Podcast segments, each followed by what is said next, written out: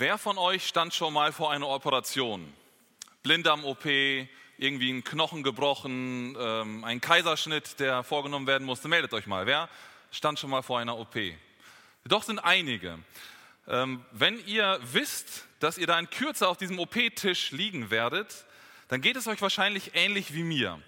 Man hofft darauf, dass die Ärzte, die an einem arbeiten werden, dass sie gut ausgebildet sind, dass die einen guten Tag erwischt haben, also mit einem richtigen Fuß aufgestanden sind und nicht gerade irgendwie komisch drauf sind. Und auch, wenn alles das gegeben ist, dass ihnen einfach keine Fehler passieren. Fehler sind menschlich. Jeder Mensch macht Fehler, auch ein Arzt macht mal Fehler. Und es wäre dumm, wenn der Arzt den Fehler gerade in der OP macht, wenn er an mir herumschnippelt. Oder? Das sind so die, die äh, Gedanken, die ich vor so einer OP hätte und darauf hoffen würde, dass eben diese Dinge ähm, eintreten oder nicht eintreten mit den Fehlern.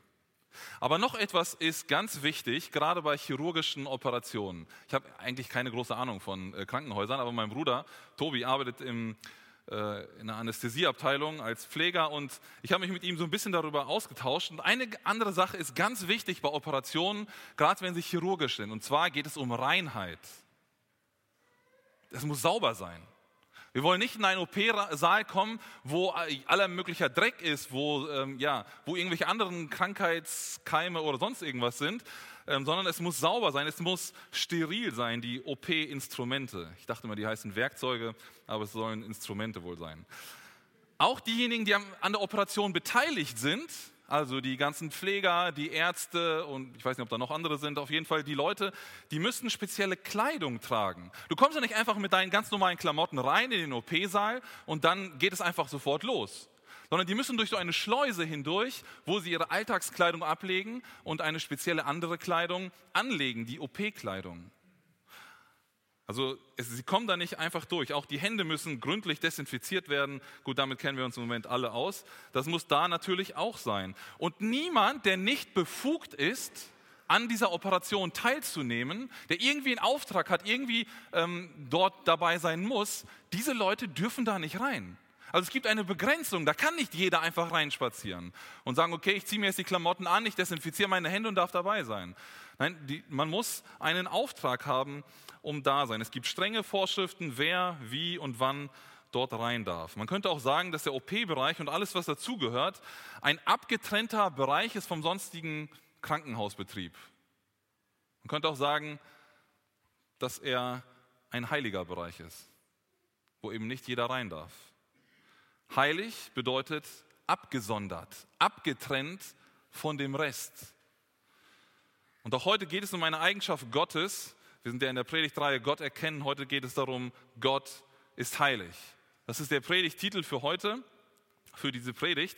Und nach dieser Predigt hoffe ich, dass für einen jeden deutlich ist und klar ist, was das in Bezug auf Gott bedeutet, dass Gott heilig ist.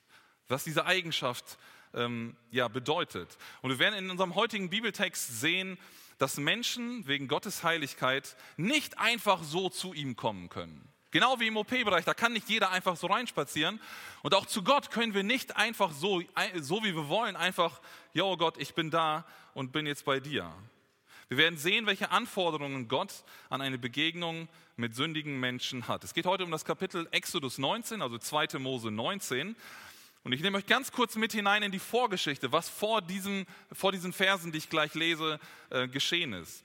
Da war das Volk Israel, das war, die waren als Sklavenvolk in Ägypten über 400 lange Jahre und haben dort Sklavenarbeit ähm, verrichten müssen. Und dann schickt Gott Mose als Retter dorthin. Und Mose kommt dorthin ähm, und Gott schickt durch Mose zehn Plagen. Also ganz besondere Strafen gegen das Volk der Ägypter. Und er, er schafft es durch diese Plagen, dass das Volk das Land verlassen kann. Gott ist es auch, der später, als der ägyptische Pharao doch denkt, ja, diese Sklaven will ich aber behalten, das sind ja gute Arbeitskräfte. Er schickt seine Armee hinterher und das Volk geht durch das Meer hindurch. Und was passiert mit der ägyptischen Armee? Das Wasser schlägt über der Armee zusammen und Gott ist es, der wieder eingegriffen hat, der die Armee der Ägypter versenkt hat. Dann ist das Volk in der Wüste unterwegs und irgendwann geht das Wasser aus. Sie finden nichts mehr zu trinken, sie haben wenig zu essen und Gott ist es wieder, der etwas zur Versorgung schenkt. Er schenkt dieses Manna, dieses Brot vom Himmel. Er schenkt Wasser an unterschiedlichen Stellen. Gott versorgt sein Volk wieder. Gott rettet, Gott besiegt die Ägypter, Gott versorgt sein Volk. Wieder Gott der Aktive. Und dann schenkt Gott auch noch im Kampf gegen Amalek Sieg durch diese Begebenheit, wo Mose den, seine Hände hochheben muss und irgendwann lässt, lässt, die Kraft nach, die Hände sinken und wenn die Hände sinken, dann verliert das Volk. Dann kommen zwei Helfer und stützen Mose, sodass die Hände oben bleiben. Und es ist wieder ein Zeichen dafür, Gott kämpft. Das sind zwar israelitische Soldaten unten, aber Gott ist derjenige, der den Sieg schenkt.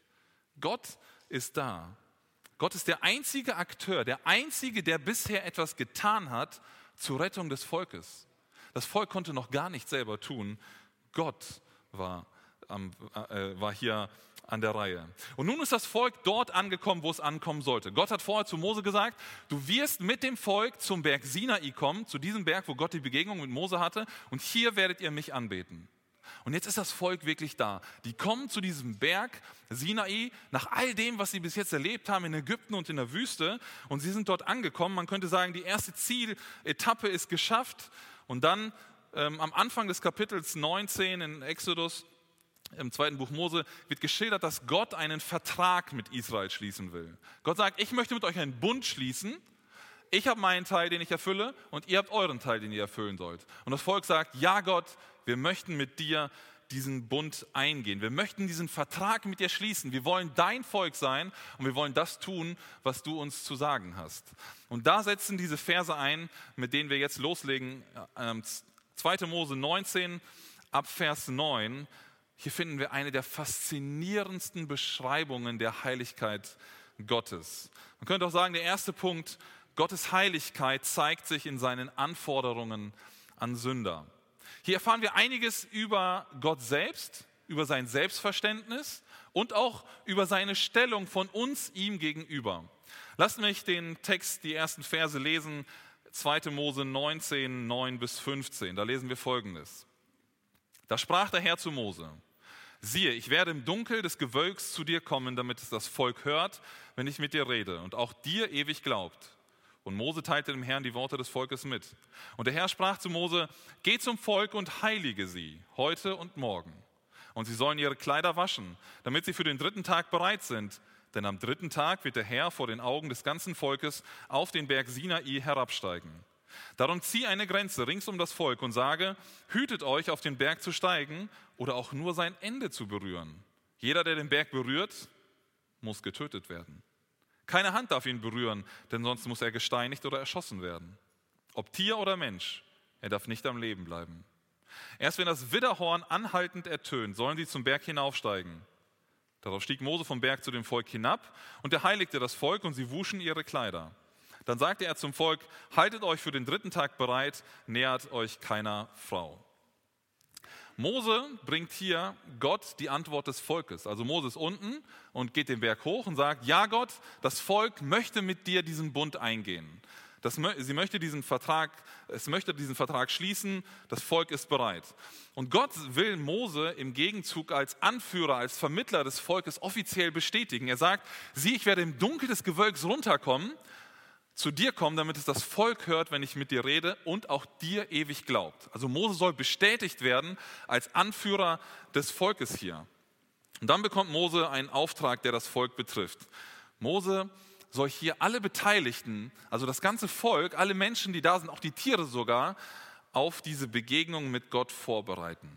Da ist niemand, der einfach so erscheinen darf, wie es ihm selbst gefällt, sondern Gott hat ganz klare Vorstellungen, wie dieses Treffen, Gott kommt auf den Berg und das Volk kommt zum Berg, wie diese Begegnung Gottes mit Menschen auszusehen hat. Gott sagt zu Mose, geh zum Volk und heilige sie heute und morgen in Vers 10. Was heißt nochmal heiligen? Heiligen heißt etwas absondern. Ihr erinnert euch vielleicht an den Begriff der Quarantäne. Ist ja in aller Munde zurzeit. Mein Sohn sitzt zu Hause auch in Quarantäne gerade. Quarantäne heißt Absonderung. Ich werde abgetrennt von dem, was, sonst, was ich sonst tue im Alltag. Ich darf nicht mehr raus. Ich bin festgebunden an einen bestimmten Ort. Das ist eine Absonderung. Heiligung ist eine Absonderung oder etwas zu einem bestimmten Zweck widmen oder weihen. Ich weihe etwas für eine ganz bestimmte Aufgabe, für einen ganz bestimmten Zweck. Das heißt heiligen, das bedeutet heilig. Und das Volk sollte hier aus den Beschäftigungen des Alltags herausgeholt werden, abgesondert werden von dem, was man, was sie normalerweise taten da in der Wüste. Ich weiß nicht, was es war, aber aus dem Alltag sollten sie rausgeholt werden, damit sie sich innerlich auf diese Begegnung von Volk und Gott einstellen können. Das sollte auch nichts Oberflächliches sein, nichts Schnelles, sondern zwei Tage, sagt Gott, zwei Tage sollt ihr euch heiligen. Nicht mal so, ja, nebenbei, okay, jetzt Gott bin ich da und jetzt kann ich dir begegnen. Nein, zwei Tage sollen die sich vorbereiten. Das war eine gründliche Vorbereitung, eine ganz bewusste Ausrichtung auf das, was geschieht. Zu dem Heiligen selbst gehörten dann auch symbolische Handlungen, wie das Waschen der Kleider. Das ist ja nicht so, dass die Kleider, wenn sie die gewaschen haben, dass sie danach irgendwie ähm, heiliger wären in irgendeinem mystischen Sinne, dass sie irgendwie bessere Klamotten dann anhatten, sondern es ist eine Symbolik. Das, was mich im Alltag, der ganze Dreck, den ich im Alltag auch in der Kleidung habe, das soll abgewaschen werden. Ganz bewusst möchte ich mich besonders vorbereiten auf diese Begegnung die dort äh, auf mich wartet. Das Äußerliche sollte sozusagen symbolisch gereinigt werden. Und dann in Vers 15 lesen wir auch, dass jeder sexuelle Kontakt in dieser Zeit verboten ist, in diesen zwei Tagen. Das Volk sollte voll und ganz sich auf Gott konzentrieren, auf Gott ausrichten. Mit äußerlichen, mit innerlichen, mit allem, was den Menschen ausmacht. Auf diese ungewöhnliche Begegnung bereit sein. Aber dann geht diese Vorbereitung, diese Heiligung noch über das Persönliche hinaus. Also die Kleidung waschen, sich innerlich genau darauf fokussieren, aber es geht noch darüber hinaus. Gott sagt, heilige den Ort. Also dort, wo ich euch begegnen werde, dieser Ort muss auch geheiligt sein. Der muss besonders sein, nicht so wie für den Alltag. Und Gott sagt, zieh eine Grenze um den Berg. Einmal um diesen ganzen Berg herumlaufen, eine Grenze aufsetzen, wie auch immer Mose das gemacht hat, weiß ich nicht. Er hat eine Grenze markiert und es heißt, niemand darf über diese Grenze hinüber. Wenn einer die Grenze überschreitet, wenn einer den Fuß des Berges berührt, dann sagt Gott, steht darauf die Todesstrafe. Und nicht nur für den Menschen, der das bewusst vielleicht macht, der weiß, hier ist die Grenze, ich übertrete sie, sondern das steht sogar für die Tiere. Wenn da so ein Ochse rüberläuft oder ein Schaf rüberläuft, dann sagt Gott, dann muss auch dieses Tier getötet werden. Diese Grenze darf nicht überschritten werden. Es ist die rote Linie. Da ist Schluss. Also auch dieser Ort ist ganz besonders geheiligt. Es gibt den ausdrücklichen Befehl, erst wenn das Widderhorn erschallt, also so ein, so ein Trompeten, ein signalartiges äh, Geräusch ertönt, dann darf sich das Volk nähern. Diese Vorbereitung auf die Begegnung mit Gott, die war durchgeplant, die war sorgfältig und die war klar vorgegeben. Jeder Israelit wusste ganz genau, wie die Begegnung von uns sündigen Volk mit diesem heiligen Gott auszusehen hat. Vielleicht stellt man sich jetzt die, die Frage, warum legt Gott so einen Wert darauf? Er hat das Volk doch gerettet. Er hat sie doch rausgeholt aus der, aus der Sklaverei. Wieso gibt er jetzt so strenge und detaillierte Vorgaben, wie das Volk ihm begegnen kann? Sogar mit Androhung von Todesstrafe bei Übertreten der Gebote. Nun, Gott will dadurch ganz deutlich machen, wie der Stellungsunterschied von Gott zu dem Volk ist. Wo Gott steht, wie Gott ist und wo das Volk ist. Ja, Gott ist ein Vater für seine Nachfolger. Und ja, Gott ist ein Freund der für den anderen das Leben gelassen hat in Jesus. Und ja, er liebt uns mehr, als ein Ehepartner oder Elternteil uns jemals lieben kann. Aber Gott ist trotzdem absolut heilig. Und sündige Menschen, das haben wir in der Kindergeschichte schon gesehen, sündige Menschen haben keine Chance, diese Kluft zu überwinden, diesen Graben zu überspringen. Gottes Heiligkeit kann keine Gemeinschaft mit Sünde oder mit Sündern haben. Und aus diesem Grund gibt Gott diese vielen Bestimmungen. Aus diesem Grund gibt er später auch diese ganzen Opferbestimmungen ganz genau vorgegeben, wie diese Opfer abzulaufen haben. Es ist ganz genau beschrieben, ganz detailliert. Und der Zugang zu Gott, also wie ein Mensch zu Gott kommen kann, das ist ganz genau nach Gottes Vorstellungen definiert. 2007 bis 2010 habe ich eine Ausbildung gemacht also bevor ich Lehrer wurde, habe ich äh, Industriekaufmann gelernt in einer großen Firma in Espelkamp hier äh, vor Ort. Und ähm, in dieser Firma, damals wahrscheinlich noch sehr viel stärker als heute, ist der Firmengründer sehr stark, ähm, obwohl er schon im Rentenalter war und jetzt auf jeden Fall schon lange ist, sehr stark involviert in das Tagesgeschehen. Also das, was da so abläuft, das wurde ganz stark von ihm bestimmt. Und ich kann mich an einige Situationen erinnern, wo bestimmte Dinge geplant wurden und dann hieß es, nee, er möchte das anders haben. Da wurde alles über Bord geworfen und äh, wurde anders gemacht. Ob man es nachvollziehen konnte oder nicht, das war ganz egal. Er wollte so, also wurde es gemacht. Das war, sein Wort war Gesetz.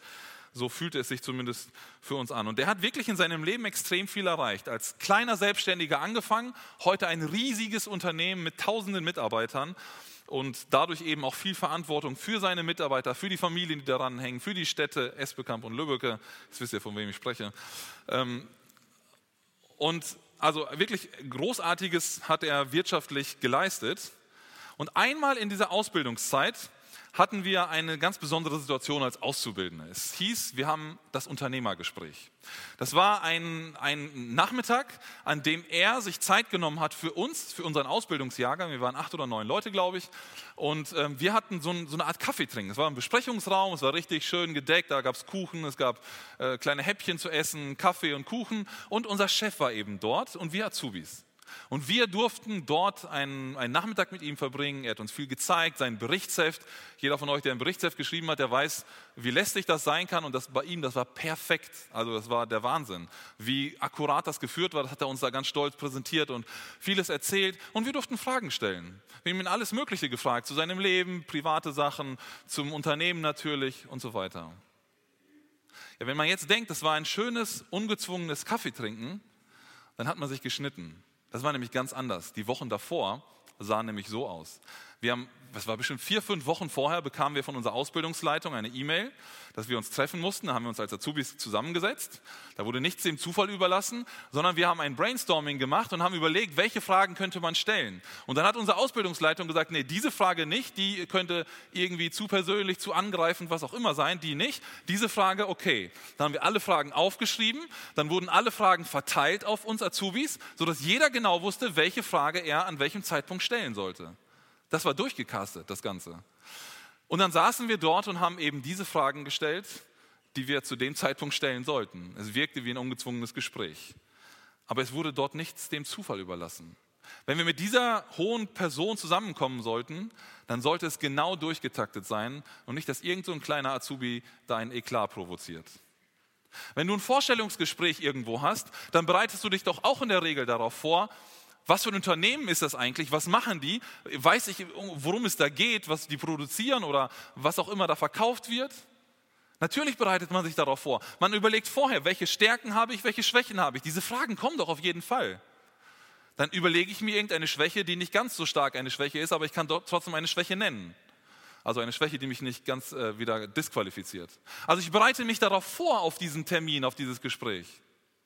Wenn du als junger Mann ein bestimmtes Mädchen liebst, und du möchtest diesem Mädchen deine Liebe gestehen, dann gehst du im Kopf, zumindest wenn du so bist wie ich, auch im Vorfeld durch, was du diesem Mädchen sagst, bevor du in diese Situation kommst. Und da läuft ganz schön viel bei mir im Kopf vorher ab oder lief früher ab, bevor ich diese Worte ausgesprochen habe. Was könnte ich sagen? Wie reagiert sie? Was könnte ich dann tun? Ich bereite mich darauf vor. Vielleicht platzen einige von euch auch einfach so da rein in die Situation, aber ich hätte mich oder ich habe mich darauf vorbereitet. Und genauso ist es mit Israel. Israel musste sich auf diese Situation, auf diese Begegnung mit Gott vorbereiten.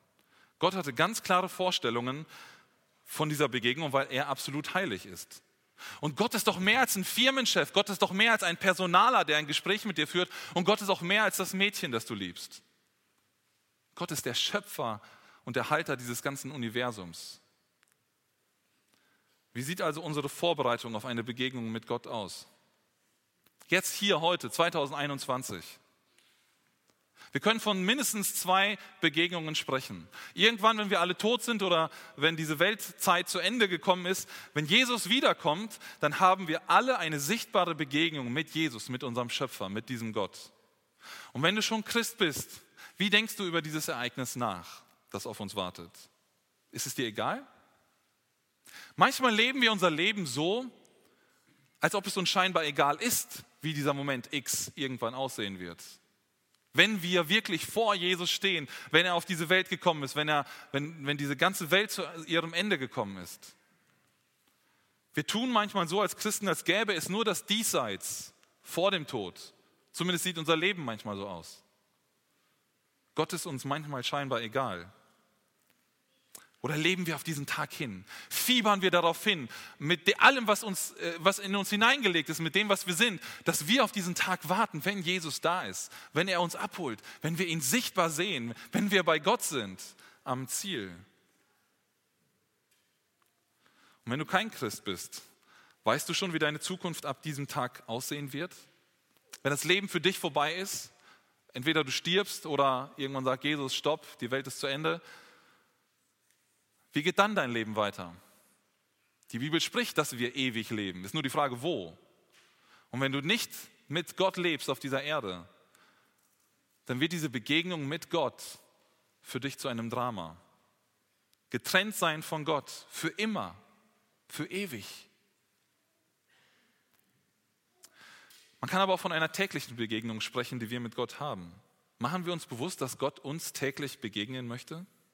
Dass wir täglich in seiner Gegenwart leben, ob es uns bewusst ist oder nicht. Oft lesen wir die Bibel so, als wäre sie irgendein Buch.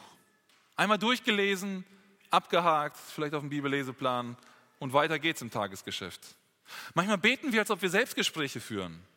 Ja, ich rede so ein bisschen vor mich hin beim Essen, vor dem Essen oder vor dem Tagesanfang. Aber oft merken wir nicht, dass wir es mit unserem Retter zu tun haben.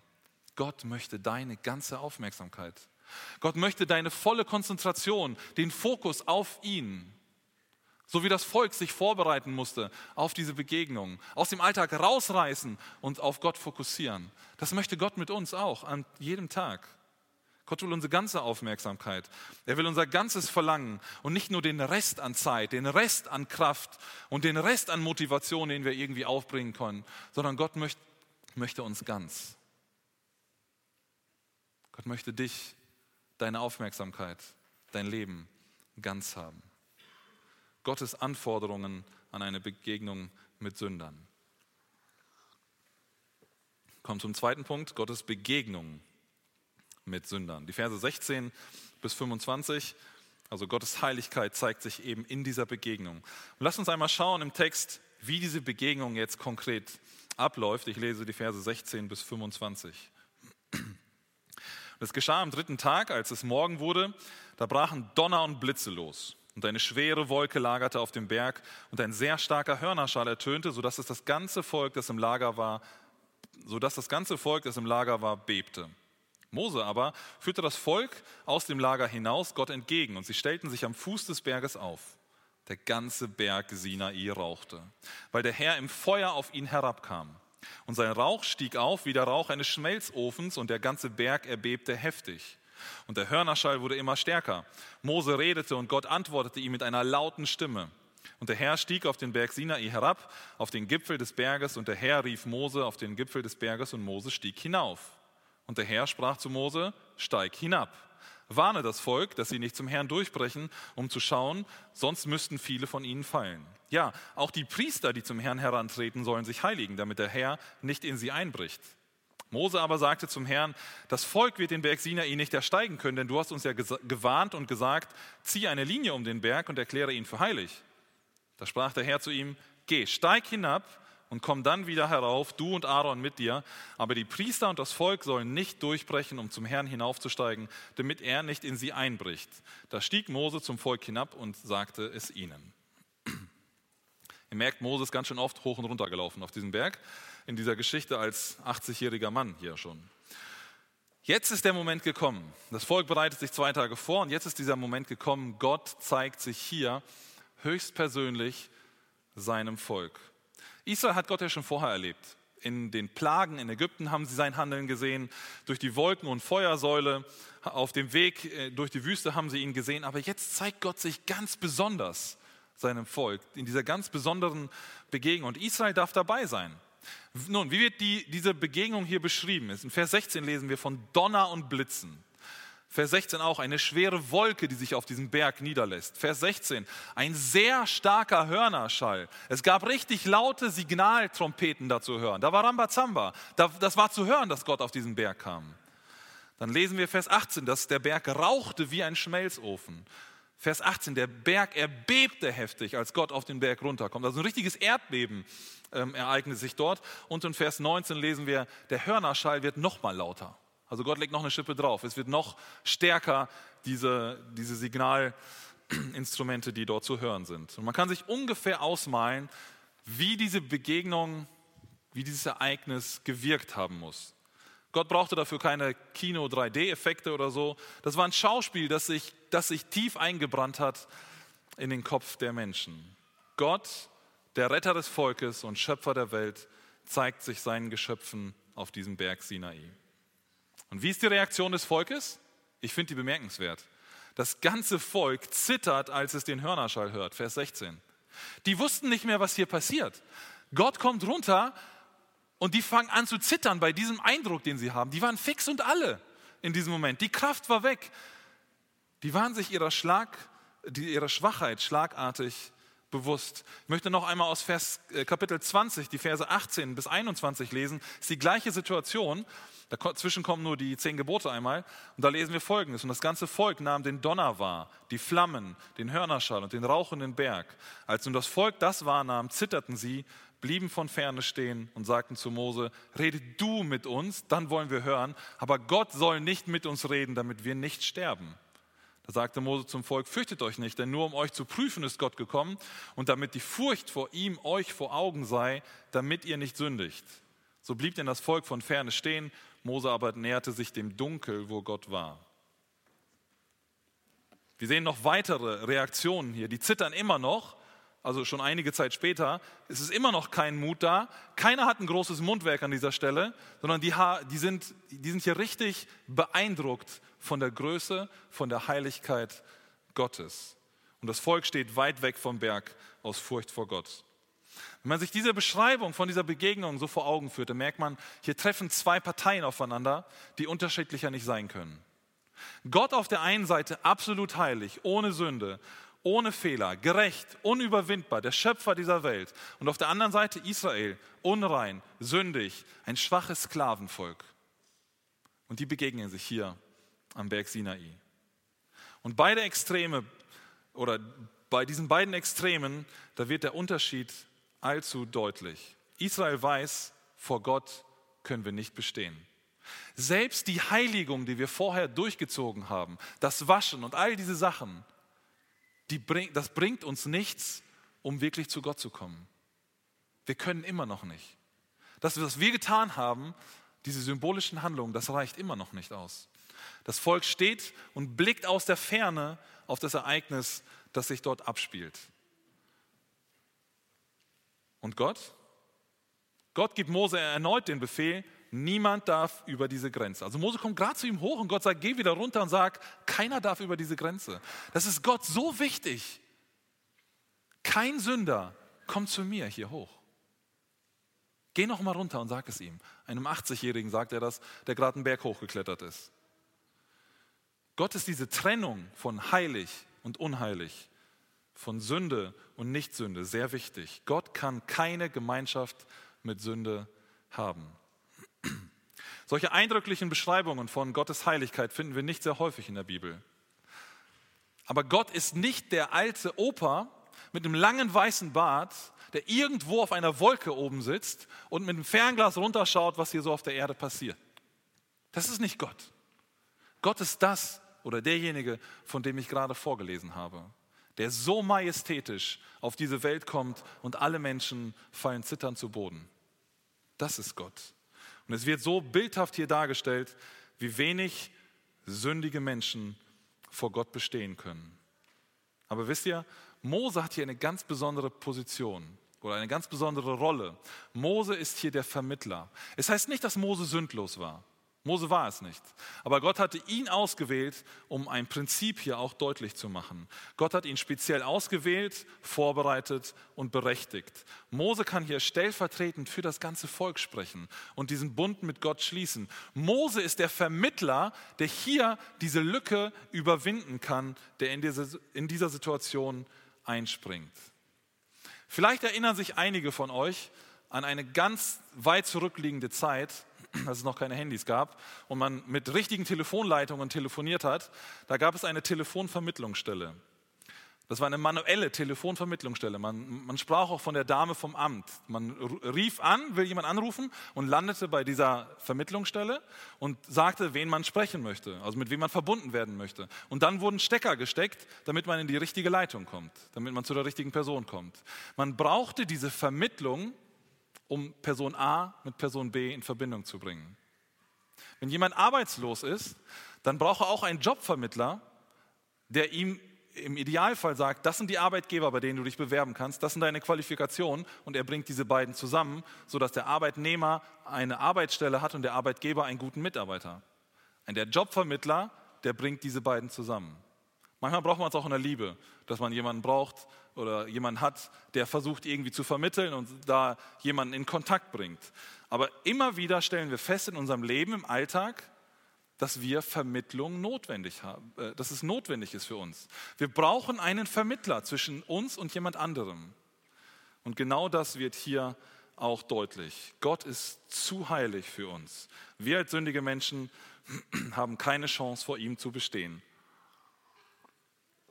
Und das zeigt mir in diesem ganzen Bibeltext drei Punkte, die wir daraus lernen können. Entschuldigung. Erstens, wir Menschen haben ein großes Problem. Wir sind Sünder, wir sind alle Sünder, jeder von uns. Keiner ist, kann sich davon ausnehmen. Paulus schreibt in Römer 3, 23, denn alle haben gesündigt und erlangen nicht die Herrlichkeit Gottes. Alle, ausnahmslos, jeder Mensch, jeder hat irgendwo eine Sünde und ist damit getrennt von Gott. Für immer. Wir können nicht einfach so zu Gott in den Himmel kommen. Und diesen Zugang, den können wir uns nicht erkaufen, nicht erarbeiten, durch nichts, was wir tun. So wie das Volk. Die haben sich geheiligt, aber es hat immer noch nichts gebracht. Sie konnten immer noch nicht zu Gott. Nichts, was du tust, bringt dich einen Zentimeter näher zu Gott kannst immer die Bibel lesen, du kannst immer beten, du kannst immer in die Kirche kommen, du kannst so viele gute Sachen tun, wie du möchtest. Es bringt dich nicht näher zu Gott.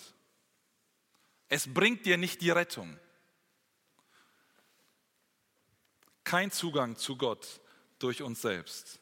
Als zweites, wir lernen Gottes Wesen sehr gut hier kennen. Gott ist absolut heilig. Und Gott legt großen Wert darauf, dass das erkannt wird. Er macht ganz klar zu Mose, zeigt dem Volk, dass ich heilig bin, durch all diese Sachen, die sie machen mussten. Aber das ist das Geniale, Gott selbst ist ja aktiv geworden, um das Volk überhaupt zu befreien. Gott will ja gar nicht diese Trennung aufrechterhalten. Er möchte nicht, dass diese Kluft bestehen bleibt zwischen ihm und uns, sondern Gott möchte diese Kluft überbrücken, sodass wir gerettet werden können. Und das zeigt uns auch, das sehen wir auch hier in diesem Text. Gott meint es gut mit uns Menschen, indem wir nämlich diesen Vermittler in Anspruch nehmen. Israel brauchte diesen Vermittler, um überhaupt den Bund mit Gott eingehen zu können. Sie brauchten den Vermittler, um die Zusagen, all die Versprechen, die Gott vorher schon gemacht hatte, in Anspruch nehmen zu können, dass sie überhaupt mit Gott in Verbindung treten können. Hätten sie diesen Vermittler nicht, wären sie nur Zuschauer aus der Ferne. Aber durch diesen Vermittler, durch Mose, sind sie in Kontakt mit Gott gekommen und sind Teilhaber. Und das bringt mich zum letzten Punkt unserer Predigt, Gottes Rettung von Sündern. Und dieser Punkt geht etwas hinaus über unseren Text. Und wir schauen ein wenig weiter in der Bibel. Auch heute brauchen wir Menschen einen Vermittler, weil wir nicht zu Gott kommen können. Auch wir heute, du und ich, 2021, in unserer modernen, aufgeklärten Welt haben das Problem, dass wir Sünde und Schuld in unserem Leben haben und dass unser Weg zu Gott verbaut ist. Er ist geschlossen. Wir können nicht zu Gott kommen aus uns selbst heraus. Niemand kann es. Egal wie sehr du dich anstrengst, du wirst nie heilig genug sein, um zu Gott zu kommen. Um diese Linie am Berg zu überqueren. Und ich finde es so faszinierend, dass wir diese Geschichte im Alten Testament von Mose haben. Sie macht uns das so deutlich, dass wir einen Vermittler brauchen. Ich brauche ihn, du brauchst ihn, jeder Mensch braucht diesen Vermittler und wir können ihn haben. Paulus sagt in 1 Timotheus 2, 5 und 6, denn einer ist Gott und einer ist Mittler zwischen Gott und Menschen, der Mensch Jesus Christus, Christus Jesus, der sich selbst als Lösegeld für, für alle gab, als das Zeugnis zur rechten Zeit. Jesus ist dieser Vermittler. Es ist nicht Mose, es ist nicht ein sündiger Mensch, sondern es ist Jesus selbst, der dieser Vermittler wurde, der diese Brücke geschlagen hat zwischen Gott und uns. Er ist der wahre Vermittler. Christus wurde Mensch, ganz Mensch. Er kennt alle Versuchungen. Er kennt alle Sorgen, die wir Menschen haben. Er kennt alle Ängste, die wir haben. All die Probleme, denen wir ausgesetzt sind, immer wieder im Alltag. Das kennt Jesus. Und Christus ist auf der anderen Seite ganz Gott. Er ist derjenige, der die ganze Macht in seiner Hand hält. Er vereinigt beides in sich. Er ist ganz Mensch geworden und er ist ganz Gott. Jesus hat diese Brücke geschlagen, indem er als Gottes Sohn selber zum Opfer wurde, das am Kreuz gestorben ist. Jesus wurde das Lösegeld, mit dem bezahlt wurde für deine Schuld.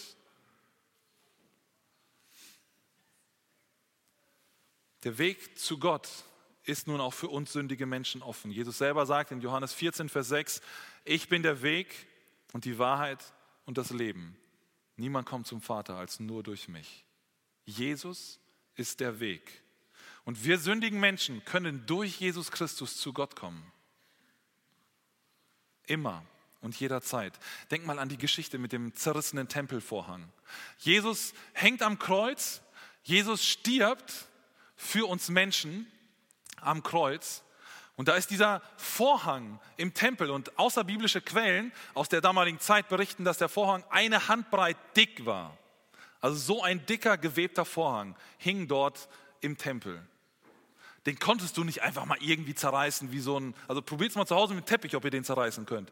Der ist keine Handbreit dick, aber da wird es auch schon Schwierigkeiten geben. Und da ist so ein dicker Vorhang, der, das Allerheiligste, da wo der Priester nur einmal im Jahr rein durfte. Dem wurde ein Seil um, das, um den Fuß gebunden und er hatte Glöckchen an, seinen, an seiner Kleidung, damit man ihn hörte, wenn er ging durch die Glöckchen. Und falls er doch starb, dann konnte man ihn an dem Seil rausziehen, weil er kein anderer reingehen durfte. Also wenn irgendetwas passierte, wenn Gott diesen Priester dort sterben sterben ließ, dann musste man ihn rausziehen. In diesen Ort, wo man nur einmal, wo der Hohepriester einmal im Jahr rein durfte, wo Gott selbst thronte. Dieser Ort war abgetrennt durch diesen Vorhang. Und in dem Moment, als Jesus am Kreuz stirbt, reißt dieser Vorhang von oben nach unten. Und das ist ein Symbol. Gott zerreißt diesen Vorhang. Gott macht den Weg frei in das Allerheiligste des Tempels. Jeder Mensch, der im Tempel war in diesem Moment, konnte ins Allerheiligste sehen. Das ist unglaublich. Das war für die Juden, das muss die umgehauen haben, für diejenigen, die gerade im Tempel waren.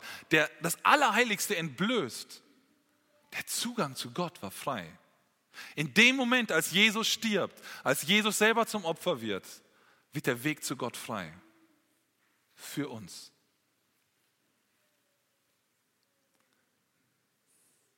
Ohne Jesus stehst du da wie das Volk Israel vor dieser Grenze am Berg. Kein Überqueren möglich, kein Zugang zu Gott da. Aber durch Jesus, durch seine Vermittlung kannst du zu Gott kommen. Nicht, weil du auf einmal heilig bist, sondern weil Jesus heilig ist. Weil Jesus für deine Unheiligkeit bezahlt hat. Vor Gott ist deine Unheiligkeit, deine Sünde, deine Schuld weggetan.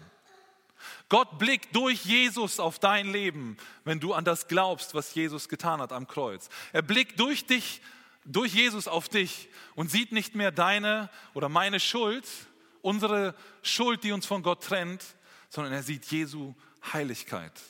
Und deswegen ist der Zugang da. Deswegen haben wir trotz der Heiligkeit Gottes diesen Zugang zu Gott weil Jesus an deiner Stelle gebüßt hat, weil Jesus an deiner Stelle gestorben ist. Der Weg zu Gott ist frei. Wir werden gleich eine Zeit haben, in der wir gemeinsam singen und Gott anbeten wollen. Und in dieser Zeit möchte ich dich ermutigen, dass du Gott eine Antwort gibst auf das, was er heute zu dir gesagt hat, wie Gott heute zu dir gesprochen hat durch sein Wort. Du kannst über dein Leben, über deine Beziehung zu Gott nachdenken. Wie stehst du zu diesem heiligen Gott? Wie sieht es in deinem Alltag aus, wenn es um diesen heiligen Gott geht? Und du solltest dir die Frage stellen, ob du überhaupt schon eine Beziehung zu diesem Gott hast. Wenn nicht, dann besteht heute immer noch diese unüberwindbare Trennung von dir, zwischen dir und Gott. Du kannst nicht zu Gott, so wie du bist, sondern du brauchst einen Vermittler. Du brauchst Jesus Christus. Triff heute diese Entscheidung für ein Leben mit Gott. Amen.